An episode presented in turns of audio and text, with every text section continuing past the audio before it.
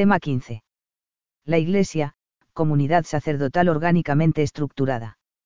¿Cómo está estructurada la Iglesia peregrinante? No se trata de un conjunto de personas que se reunieron y posteriormente se dieron a sí mismas una estructura.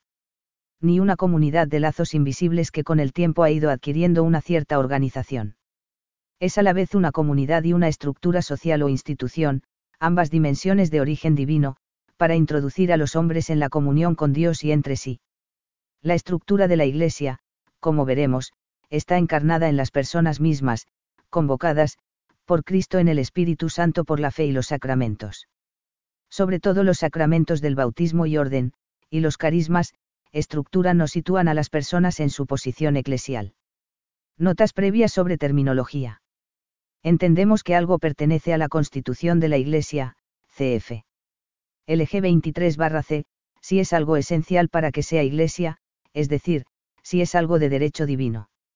En cambio, lo que pertenece a la organización eclesiástica comparado con lo anterior es algo accidental, de derecho humano. Denominamos estructura de la Iglesia a la articulación orgánica, lo orgánico es lo propio de los seres vivos, del pueblo sacerdotal. La Iglesia de Cristo, subsiste, en la Iglesia católica, LG 8, precisamente constituida y ordenada como una sociedad. Por tanto, la palabra, estructura, indica en eclesiología que la Iglesia no es una realidad puramente invisible, puesto que posee también elementos estructurales visibles, concretos e históricos, la Iglesia es una realidad compleja, cf. LG 8, en parte visible y en parte invisible, Reset Sacramentum, como ya hemos estudiado. Puesto que es una estructura orgánica, la estructura de la Iglesia implica la interrelación dinámica de los elementos de esa estructura. No se dan unos sin los otros, de modo que para entender unos hay que entender a la vez los demás. En la estructura de la Iglesia distinguimos una estructura fundamental u originaria de la Iglesia. Es decir, el conjunto de elementos y funciones interrelacionados por los que se constituye la Iglesia peregrinante de modo esencial y constante, no faltan nunca durante la historia, aunque se hayan llamado de diversas maneras.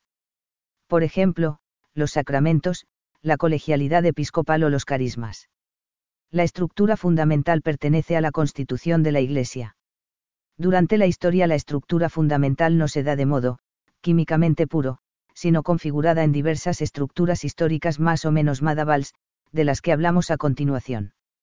Diversas estructuras secundarias o históricas, pues los elementos y funciones de la estructura fundamental se organizan según las circunstancias históricas. Por ejemplo, las conferencias episcopales, como manifestaciones de la colegialidad. Estas estructuras, en plural, secundarias o históricas no son simple, organización eclesiástica, sino la necesaria configuración en formas variables de derecho humano de la estructura fundamental de derecho divino. En la estructura fundamental u originaria de la Iglesia cabe distinguir dos, formas, o dimensiones esenciales. Una forma interna, cuyos elementos primarios son el elemento, fieles, y el elemento, sagrado ministerio. Ambos son de origen sacramental, pues derivan respectivamente del sacramento del bautismo confirmación y del sacramento del orden. Una forma externa, cuyos elementos primarios son el elemento, Iglesia universal, y el elemento, iglesias particulares. Ambos han surgido a partir de la Iglesia Madre de Jerusalén. Pues bien, como veremos, ambas formas, interna y externa de la estructura fundamental se articulan en la historia en orden a la misión de la Iglesia, la estructura es para la misión. Estudiamos en primer lugar la forma interna de la estructura de la Iglesia, es decir, el binomio sacerdocio común sacerdocio ministerial con el complemento de los carismas. De ahí derivan las principales, posiciones, o vocaciones eclesiales. Finalmente abordamos la forma externa de la estructura de la Iglesia, el binomio Iglesia universal Iglesias particulares uno sacerdocio común y sacerdocio ministerial. Introducción. Recordemos algunas adquisiciones. Como ya sabemos, el sacramento del bautismo, con el sacramento de la confirmación, y el sacramento del orden son los sacramentos que imprimen, carácter, es decir, una participación del sacerdocio de Cristo. Pues bien, estos sacramentos constituyen la Iglesia como, cuerpo sacerdotal, de Cristo. Según el Concilio Vaticano II, Cristo en cuanto hombre, en virtud de la unión hipostática, es a la vez sacerdote, profeta y rey, triplex munus. El más importante de estos oficios, funciones o energías de Cristo, para la eclesiología, es el sacerdocio, que de alguna manera engloba a los otros dos, Cristo, el Mesías, que significa, ungido, por la unción del Espíritu Santo está constituido sacerdote, mediador entre Dios y los hombres. Posee además una realeza, soberanía que se manifiesta sobre todo en el servicio, y un profetismo, testimonio de la verdad, que son sacerdotales. La Iglesia, es pueblo mesiánico, LG 9, porque en ella existen el bautismo y la confirmación, que hacen participar a los cristianos de la unción del Espíritu Santo con que Cristo mismo fue ungido, cf. Podos toda ella es un pueblo sacerdotal, profético y regio. Son por tanto tres, munera, de la Iglesia que son participados, en modo diverso, por la jerarquía o por los fieles. Cuando se refieren a la jerarquía esas funciones se llaman tradicionalmente enseñar, santificar y gobernar. Pero no hay que olvidar que cada uno de esos, tres munera, son participados por todos los fieles, en virtud de su condición común cristiana. En este apartado estudiamos más despacio las siguientes cuestiones, el concepto de, fiel cristiano, Christifidelis, el sacerdocio común de los fieles, el significado de los, ministros sagrados, en la estructura de la Iglesia, el, sagrado ministerio, y otros servicios de los fieles que se dan en la comunidad eclesial. 1.1. El concepto de, fiel cristiano, Christi Fidelis. La condición de, fiel cristiano, fiel a Cristo, Christi Fidelis, es la condición más radical en la Iglesia, CFR. F1, 3 a 6.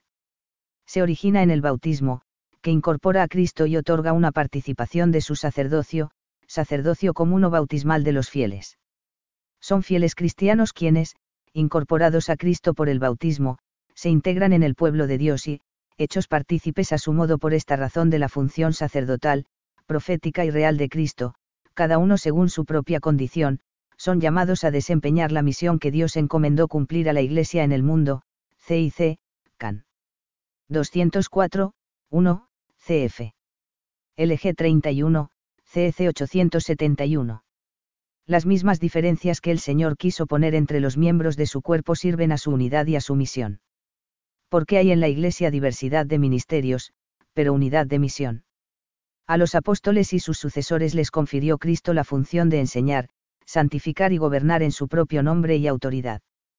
Pero también los laicos, partícipes de la función sacerdotal, profética y real de Cristo, cumplen en la Iglesia y en el mundo la parte que les corresponde en la misión de todo el pueblo de Dios, a 2. En fin, en esos dos grupos, jerarquía y laicos, hay fieles que por la profesión de los consejos evangélicos, se consagran a Dios y contribuyen a la misión salvífica de la Iglesia según la manera peculiar que les es propia, CIC CAN 207, 2, CEC 873. Conviene subrayar que la noción de fiel cristiano, Christi Fidelis, no se identifica con la de laico, laicus. La noción de Christi Fidelis, fiel cristiano, como hemos señalado, designa la dignidad básica y el sustrato común a todo cristiano. Los cristianos tienen tres condiciones fundamentales, fieles laicos, fieles ministros, fieles religiosos. Es célebre la expresión de San Agustín, para vosotros soy obispo, nombre de cargo, con vosotros soy cristiano, nombre de gracia, no dice soy laico. Laico no significa lo que sugiere la etimología, laos igual a pueblo, sino el miembro del pueblo de Dios que no es clérigo ni religioso y que se santifica en relación con las realidades temporales. Así lo dice la Lumen Gentium.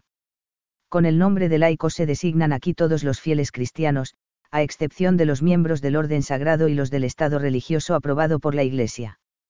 Es decir, los fieles que, en cuanto incorporados a Cristo por el bautismo, integrados al pueblo de Dios y hechos partícipes, a su modo, de la función sacerdotal, profética y real de Cristo, ejercen en la Iglesia y en el mundo la misión de todo el pueblo cristiano en la parte que a ellos corresponde. A los laicos corresponde, por propia vocación, tratar de obtener el reino de Dios gestionando los asuntos temporales y ordenándolos según Dios.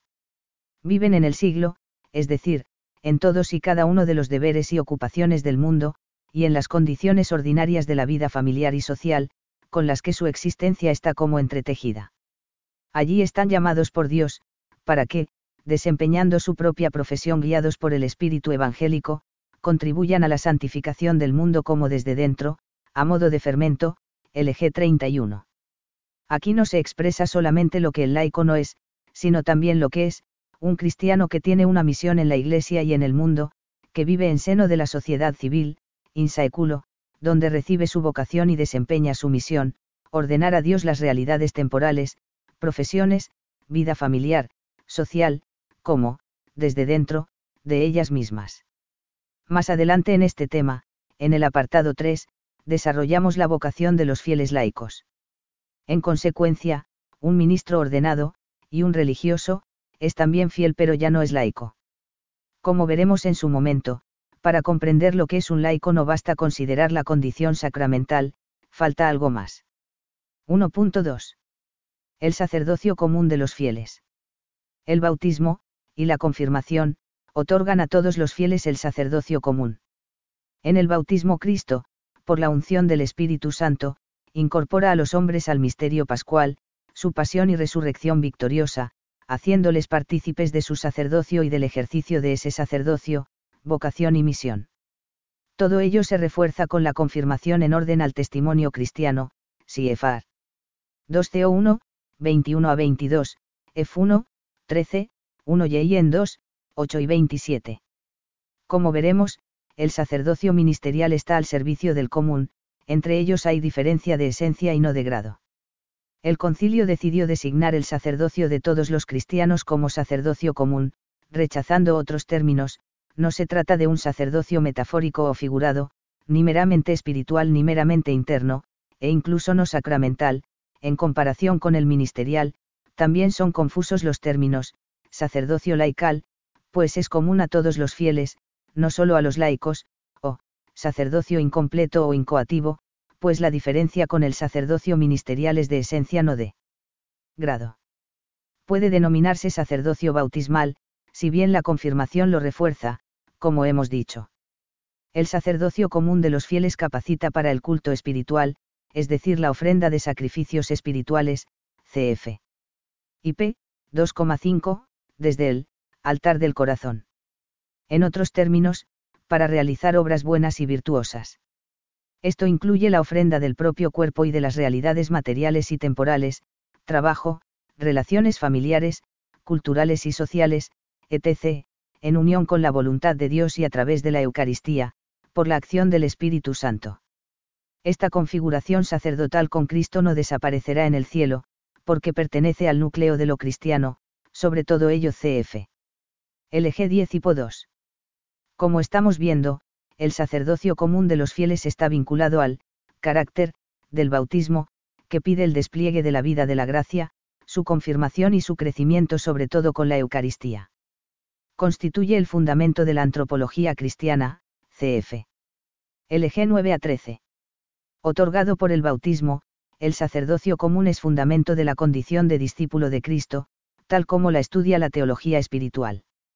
Es, por tanto, un aspecto nuclear de la llamada universal a la santidad y al apostolado.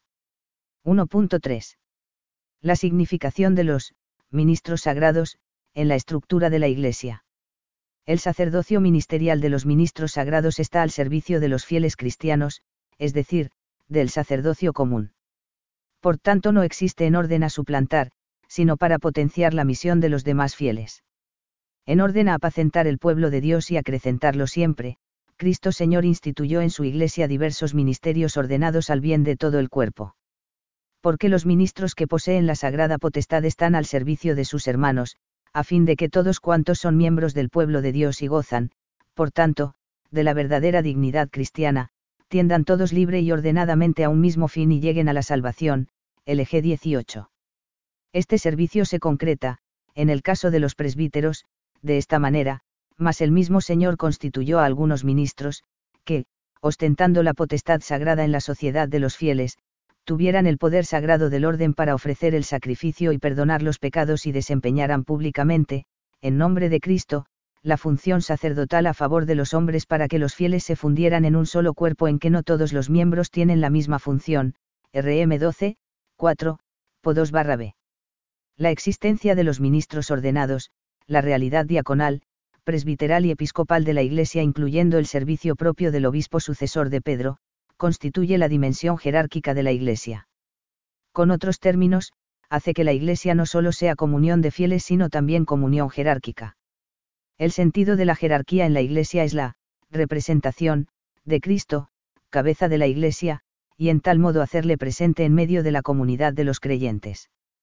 Por la ordenación, los ministros sagrados, especialmente los obispos y los presbíteros, reciben la capacidad de actuar como representantes de Cristo, cabeza de la Iglesia, in persona Christi Capitis, en su triple función de sacerdote, profeta y rey. En eso consiste precisamente el servicio de la jerarquía a los fieles. Por eso se dice que el sacerdocio común de los fieles tiene la prioridad sustancial, porque la finalidad de la salvación es hacer que el hombre sea cristiano, mientras que el sacerdocio ministerial tiene la prioridad funcional al servicio de los fieles. Los pastores representan que la salvación es donada por Cristo y el Espíritu, desde arriba, no la conseguimos los hombres desde abajo con nuestras simples fuerzas naturales. Lo propio del sacerdocio ministerial es servir a todos los fieles, lo propio del sacerdocio común durante la historia es la necesidad de ese servicio. Sobre este aspecto central de servicio del ministerio eclesial, junto con sus aspectos colegial y personal, cf. CEC 876 a 878. La articulación sacerdocio común sacerdocio ministerial es el fundamento de la dinámica interna del sacerdocio de la Iglesia. Es como un primer escalón de servicio, dentro de la Iglesia los ministros sagrados sirven a los fieles para que éstos puedan hacer de su vida un auténtico sacerdocio unidos a Cristo por el Espíritu. El sagrado ministerio, o ministerio de la jerarquía está interiormente estructurado en tres grados, episcopado, presbiterado y diaconado. Los obispos forman el colegio episcopal cuya cabeza es el Papa, como desarrollaremos en el tema siguiente, 16. Esa dinámica interna del sacerdocio cristiano, sacerdocio común, sacerdocio ministerial, se completa con un segundo escalón de servicio en la dinámica externa, la misión salvífica de la Iglesia hacia el mundo, en la que se ejercita el ministerio salvífico, en sentido amplio, de la Iglesia, o servicio de los cristianos para la salvación del mundo. De esta manera, en la Iglesia, comunidad sacerdotal orgánicamente estructurada hay un servicio ad intra, del sacerdocio ministerial al sacerdocio común, y un servicio ad extra para la salvación del mundo, en el que participan todos los fieles, cada uno según su propia condición y vocación, laicos, ministros sagrados, religiosos. Con respecto a este doble escalón ministerial del servicio salvífico de la Iglesia por el mundo, cabe notar algo sobre el término ministerio. Por lo general, antes del Concilio Vaticano II ese término se reservaba para la tarea de la jerarquía, según la tradición dogmática de la Iglesia. Sin embargo, la diaconía cristiana del Nuevo Testamento significa a la vez servicio y, en un sentido amplio pero no impropio, ministerio de caridad, la obra del ministerio, incumbe a todos los cristianos, cf. F4, 12, se sobreentiende que a cada uno según su propia condición, dones y carismas, vocación y misión en la Iglesia y en el mundo. 1.4. El, Sagrado Ministerio, y otros servicios de los fieles. A partir del Concilio Vaticano II con frecuencia se ha usado la terminología, ministerios, en plural, para referirse sobre todo a determinadas tareas generalmente instituidas u organizadas de modo estable en un lugar. En este caso debe distinguirse entre, sagrado ministerio, episcopado, presbiterado y diaconado, y otros, ministerios, no ordenados, a los que parece preferible considerar como otros servicios de los fieles. Estos servicios que no requieren el sacramento del orden, pueden confiarse a fieles laicos, o a fieles religiosos, y pueden ser instituidos, como el del acólito o lector, u otros que en el futuro podrían surgir, por ejemplo para asegurar la estabilidad y calidad de algunas tareas como la catequesis, o simplemente confiados, por ejemplo ante la necesidad de ministros extraordinarios de la comunión para los enfermos. Muchos de estos servicios o tareas pueden ser desempeñados por laicos en cuanto que son fieles cristianos.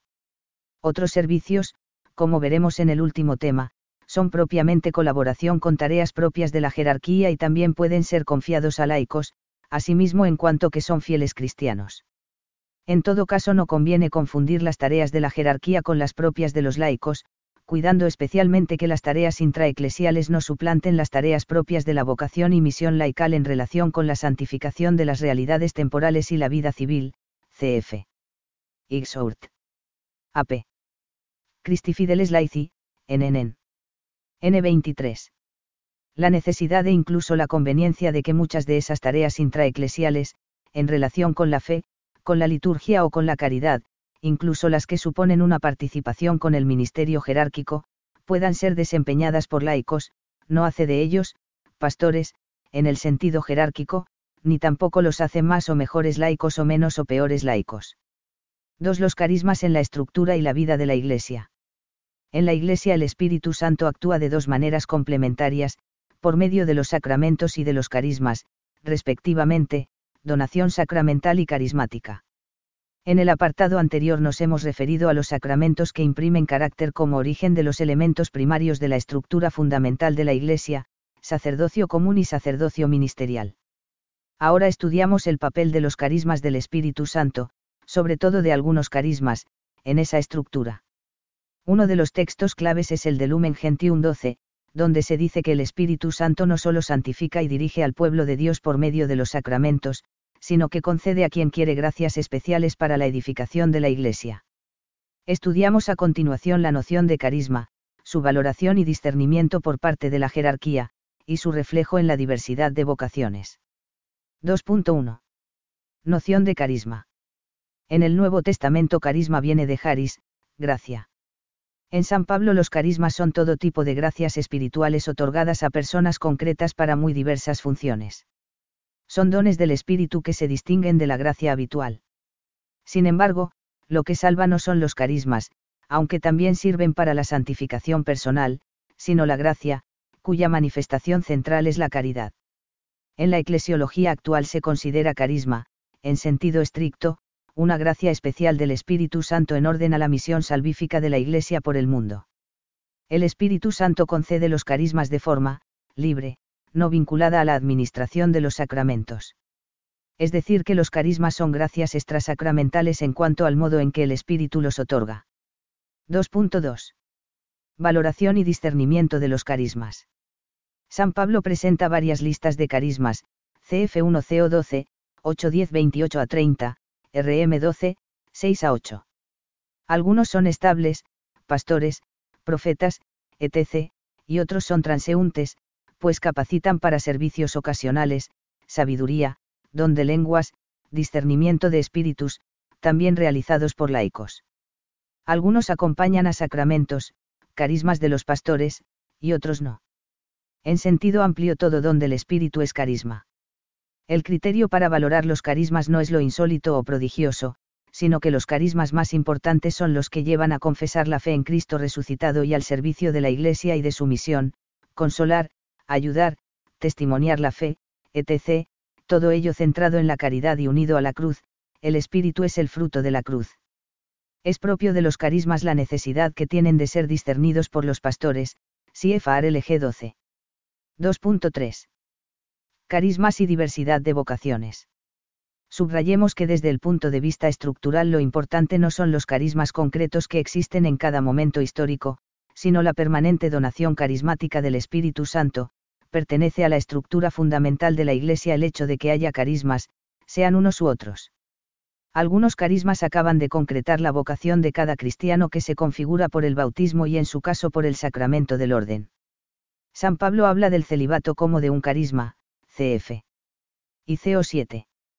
Cada cristiano tiene su carisma o sus carismas que configuran su vocación. El lugar que el cristiano tiene en su vida puede ser también objeto de vocación a través de los carismas el Espíritu Santo suscita en la Iglesia la diversidad de vocaciones. Entre los carismas que existen en la Iglesia, hay dos corrientes carismáticas estables que configuran la estructura fundamental de la Iglesia en la historia, de manera que dan lugar a dos, líneas estables, de condiciones y posiciones eclesiológicas, el carisma laical, y el carisma religioso, entendidos en sentido amplio, con concreciones particulares en su interior. En el apartado siguiente desarrollamos más el contenido de esas dos corrientes carismáticas. 3. Las posiciones eclesiológicas, sagrado ministerio, fieles laicos, religiosos. Hay, Por tanto, tres posiciones eclesiológicas históricas en la Iglesia, que son como los modos principales de darse la vocación cristiana, es decir, de responder a la llamada universal a la santidad y al apostolado. San Juan Pablo II las llamó, vocaciones paradigmáticas, sagrado ministerio, fieles laicos, religiosos. Por tanto, además de la vocación al sagrado ministerio o al servicio propio del sacerdocio ministerial, a la que ya hemos hecho referencia, cabe distinguir otras dos vocaciones eclesiológicamente hablando. 3.1. La vocación o condición laical. Los laicos son aquellos cristianos, la mayoría, en los que se da la condición de fiel cristiano en íntima relación con la vida ordinaria, es decir, entre lo cristiano y las realidades temporales, como característico de su vida. El Concilio Vaticano II señala, por el nombre de laico se entiende aquí, los fieles cristianos que, por estar incorporados a Cristo mediante el bautismo, constituidos en pueblo de Dios y hechos partícipes a su manera de la función sacerdotal, profética y real de Jesucristo, ejercen, por su parte, la misión de todo el pueblo cristiano en la Iglesia y en el mundo, LG 31. Los laicos sigue explicando el mismo texto conciliar viven en el seno de las realidades temporales, trabajos, familias, actividades sociales, culturales y políticas, etc., es decir, en la sociedad civil. Es ahí donde están llamados por Dios a ordenar el mundo al reino de Dios, como desde dentro. Desde dentro del mundo, es decir, desde su posición originaria en la sociedad humana en la que el cristiano ha sido llamado por el bautismo, el laico colabora con el acto creador de Dios Padre, con el acto redentor de Cristo, que libera al mundo del pecado y con el acto santificador propio del Espíritu Santo, al responder a su vocación a la santidad en sus circunstancias históricas concretas. Esto es lo que el concilio denomina, índole secular, de los fieles laicos. Posteriormente el magisterio ha empleado la expresión, dimensión secular, de toda la Iglesia, para explicar la relación salvífica común a todos los bautizados con el mundo. Esta relación, también llamada secularidad cristiana general, la vive cada vocación en modo diverso, los laicos en su vida ordinaria, como desde dentro, de las realidades terrenas. De manera que la expresión, índole secular, de LG 31 designa la modalidad propia con que los laicos viven la dimensión secular común de la Iglesia.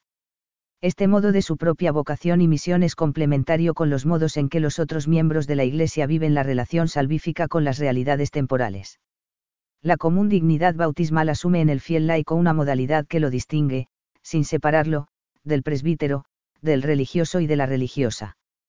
El Concilio Vaticano II ha señalado esta modalidad en la índole secular, Exhortación Christi Fideles Laici, 30 de diciembre de 1988, N15. En otras palabras, la índole secular de los laicos se manifiesta y desarrolla subrayando su identidad cristiana, que incluye para todos los cristianos los aspectos de evangelización y promoción humana, y su propia participación en la misión de la Iglesia, la ordenación de las realidades temporales a Dios desde la entraña de la sociedad humana. La iniciativa de los cristianos laicos es particularmente necesaria cuando se trata de descubrir o de idear los medios para que las exigencias de la doctrina y de la vida cristiana se impregnen las realidades sociales, políticas y económicas. Esta iniciativa es un elemento normal de la vida de la Iglesia. Como todos los fieles, los laicos están encargados por Dios del apostolado en virtud del bautismo y de la confirmación y por eso tienen la obligación y gozan del derecho, individualmente o agrupados en asociaciones, de trabajar para que el mensaje divino de salvación sea conocido y recibido por todos los hombres y en toda la tierra, esta obligación es tanto más apremiante cuando solo por medio de ellos los demás hombres pueden oír el Evangelio y conocer a Cristo. En las comunidades eclesiales, su acción es tan necesaria que, sin ella, el apostolado de los pastores no puede obtener en la mayoría de las veces su plena eficacia, cf. LG 33, CEC 899. Como todos los fieles, los laicos participan de la triple misión de Cristo, sacerdotal, profética y regia, y lo hacen según su propia vocación y misión. 1. Participación de los laicos en la misión sacerdotal de Cristo, los laicos, consagrados a Cristo y ungidos por el Espíritu Santo, están maravillosamente llamados y preparados para producir siempre los frutos más abundantes del Espíritu. En efecto, todas sus obras, oraciones, tareas apostólicas, la vida conyugal y familiar, el trabajo diario, el descanso espiritual y corporal, si se realizan en el espíritu, incluso las molestias de la vida, si se llevan con paciencia, todo ello se convierte en sacrificios espirituales agradables a Dios por Jesucristo, que ellos ofrecen con toda piedad a Dios Padre en la celebración de la Eucaristía uniéndolos a la ofrenda del cuerpo del Señor. De esta manera, también los laicos, como adoradores que en todas partes llevan una conducta sana, consagran el mundo mismo a Dios, LG 34, CF. LG 10. En relación con esta misión de santificación puede verse la misión de los padres y madres cristianos, impregnando de espíritu cristiano la vida conyugal y procurando la educación cristiana de los hijos, CIC, C835, y 4. 2. Participación de los laicos en la misión profética de Cristo, Él los hace sus testigos y les da el sentido de la fe y la gracia de la palabra, LG 35, en orden al apostolado, pues ellos evangelizan, anunciando a Cristo con el testimonio de su vida y de su palabra, cf. A 6, de modo que en ellos la evangelización, adquiere una nota específica y una eficacia particular por el hecho de que se realiza en las condiciones generales de nuestro mundo, LG 35. Formas concretas de esta misión son las tareas de educación de la fe, enseñanza de la religión y catequesis, la evangelización a través de los medios de comunicación social, de la cultura y del arte, etc. Deben manifestar especialmente a los pastores sus opiniones sobre todo aquello que se refiera al bien de la Iglesia, las cuestiones que se refieran a la fe y las costumbres, cf. CIC, C212 y 3. 3. Participación de los laicos en la misión regia de Cristo. Esta misión comienza por el dominio de sí mismos y desemboca constantemente en el servicio a los demás, característico de la vida cristiana, centrada en la caridad y manifestada especialmente en la misericordia. Los laicos, además, juntando también sus fuerzas, han de sanear las estructuras y las condiciones del mundo, de tal forma que, si algunas de sus costumbres incitan al pecado, todas ellas sean conformes con las normas de la justicia y favorezcan en vez de impedir la práctica de las virtudes. Obrando así, impregnarán de valores morales toda la cultura y las realizaciones humanas, LG 36. Además de las tareas intraeclesiales que todos los fieles pueden realizar, en la transmisión de la fe, en la liturgia o en actividades de caridad, pueden ser llamados a cooperar con tareas propias de los pastores al servicio del gobierno de la Iglesia. 3.2. El Estado religioso. El Estado religioso tiene su fundamento, común a todas las vocaciones cristianas, en la llamada universal a la santidad, cf. LG, Capuve. Durante siglos, el Estado religioso se alimentó del deseo de seguir a Cristo en un nivel superior o más perfecto que el resto de los cristianos, como reflejaba la terminología que lo llamaba, estado de perfección. El Concilio Vaticano II ha aclarado que la vocación religiosa no es el estado de perfección, sino que los religiosos buscan la perfección como han de hacerlo los demás fieles según un modo de vida singular y propio, establecido por la Iglesia públicamente, que se caracteriza por una cierta distancia hacia los valores terrenos para testimoniar ante el mundo que la situación histórica no es la definitiva, sino que buscamos la patria futura.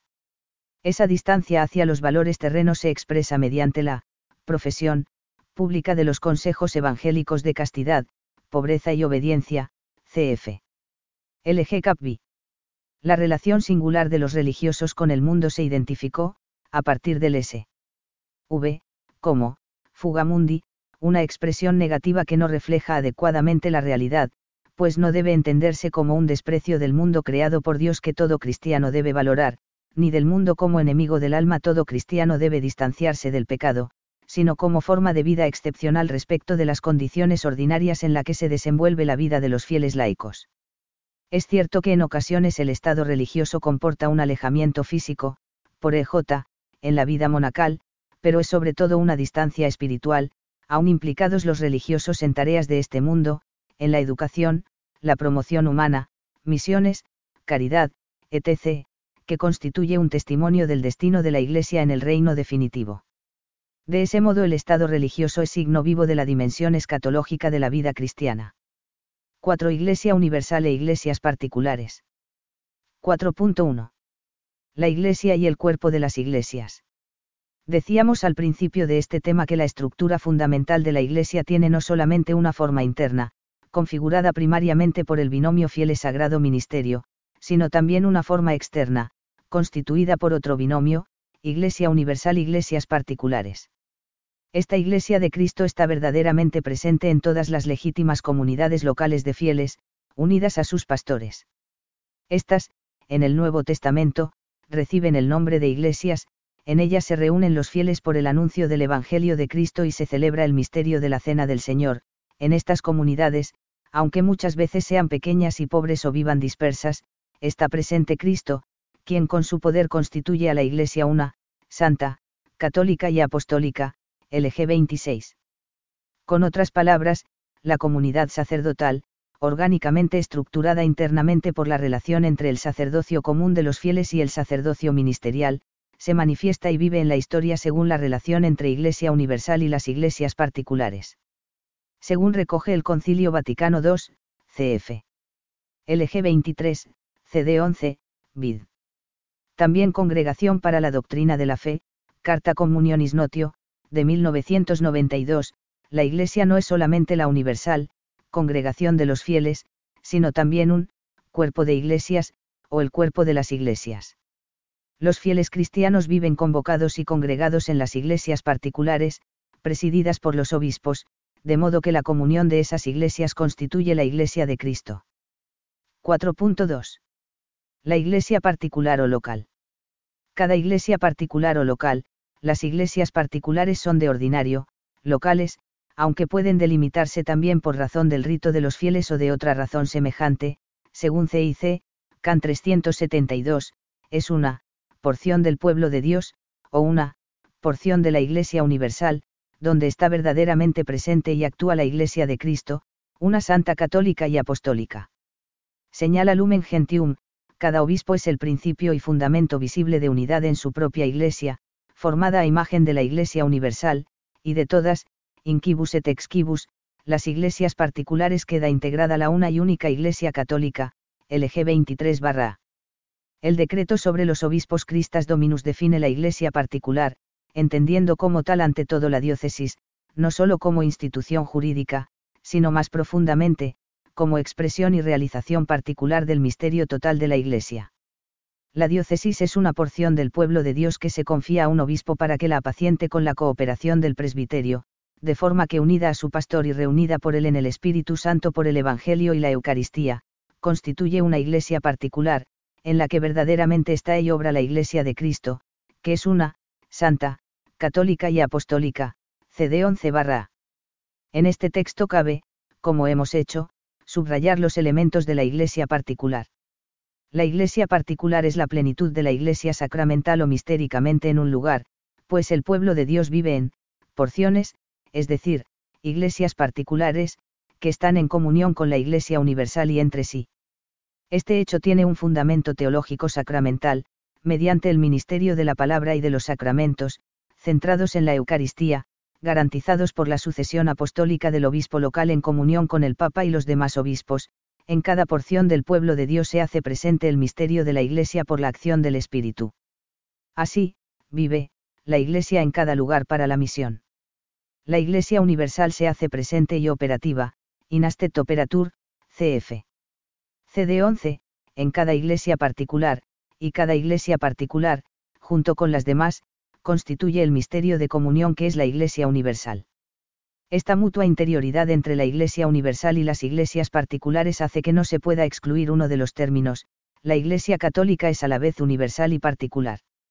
De ahí que todo cristiano se incorpora por el bautismo a la vez a la Iglesia universal en una iglesia local. Su pertenencia a la Iglesia universal en una iglesia local no ha de entenderse como en momentos cronológicos sucesivos. Conviene notar cómo esta forma externa de la estructura de la Iglesia se apoya en la forma interna, determinada por el binomio fiel sagrado ministerio. En efecto, tanto la Iglesia universal como las iglesias particulares están constituidas internamente por la articulación, universal y particular, de la multitud de los fieles y de los ministros sagrados. La realidad teológica y sacramental que es la Iglesia particular se configura institucionalmente según diversas formas jurídicas.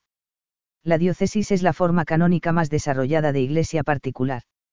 A la diócesis se asimilan otras formas jurídicas como el vicariato apostólico, la prefectura apostólica, la prelatura territorial y la administración apostólica erigida establemente, etc. CF. CICC 368. Son diversos tipos canónicos de iglesias particulares, todas ellas poseen lo esencial para que exista la iglesia, la fe y los sacramentos garantizados por el ministerio de sucesión apostólica, y toda la potencialidad de vida cristiana, de carismas y de misión. 4.3. Relación entre Iglesia Universal e iglesias particulares. Durante la historia, como hemos señalado, la Iglesia Universal coincide con la comunión de iglesias particulares. Pero la Iglesia Universal es más que la suma de las iglesias, en cuanto comunión universal tiene una preeminencia teológica u ontológica, cf. Carta Communionis Notio, 9. Las iglesias particulares, consideradas en cuanto tales, pueden desaparecer, caer en la herejía o el cisma. En cambio, es la Iglesia Universal la destinataria de las promesas del Señor, ella es indefectible e infalible. Tanto la fe como la Eucaristía, y la caridad y los dones espirituales, carismas en el más amplio sentido, en el sentido de Pablo, y las gracias de los ministerios, todas estas realidades espirituales tienen una intención universal. En virtud del dinamismo del espíritu que confiere todos estos dones y los regula desde arriba, todos ellos tienden a edificar una sola iglesia, pueblo de Dios y cuerpo de Cristo, dentro del Espíritu Santo. Tales dones no son solo la presencia del todo en cada parte, sino que implican el orden de las partes con el todo, aquí es donde se sitúa una teología plena de la comunión, y congar, propiedades esenciales de la Iglesia, en Mysterium Salutis, 4, Madrid 1973, p. 417. Entre las iglesias locales, la Iglesia de Roma preside con autoridad al conjunto de las iglesias, para custodiar la unidad de fe y de comunión eclesial. Por eso, su obispo, sucesor de Pedro, ejerce el primado papal, que abarca a la comunión universal de las iglesias, como se explica en el tema siguiente. 4.4. Otras instituciones jerárquicas al servicio de la Iglesia Universal y de las iglesias particulares. Finalmente, existen otras instituciones jerárquicas, que no son nuevas formas de iglesias particulares, sino que están al servicio de ellas. Las necesidades de la misión a lo largo de la historia han hecho conveniente configurar institucionalmente determinados servicios pastorales para unas agrupaciones de iglesias o para todas. Por ejemplo, existen los ordinariatos militares, CF. CD 43, los entonces llamados, vicariatos castrenses, para la atención pastoral de los militares católicos de varias iglesias de una región a las que resulta dificultosa su atención en virtud del género de vida militar, los fieles del ordinariato militar siguen siendo fieles de su iglesia local. También existen prelaturas personales, que son instituciones jerárquicas promovidas por el Concilio Vaticano II para, peculiares tareas pastorales que hay que realizar, en favor de los distintos grupos sociales, en alguna región o nación o en cualquier parte de la tierra, po 10 barra b en ellas fieles laicos y sacerdotes, bajo la jurisdicción de un prelado, llevan a cabo la tarea peculiar para la que la prelatura ha sido erigida, y llevan a cabo esa tarea en cooperación orgánica, es decir, desde su propia posición eclesial como sacerdotes y fieles, como los fieles del ordinariato militar, también los de una prelatura personal siguen siendo fieles de una iglesia local. No estamos ante nuevas formas de iglesias particulares, porque ambas instituciones se dedican a una tarea concreta, y no a desarrollar la totalidad de la vida y misión de la Iglesia.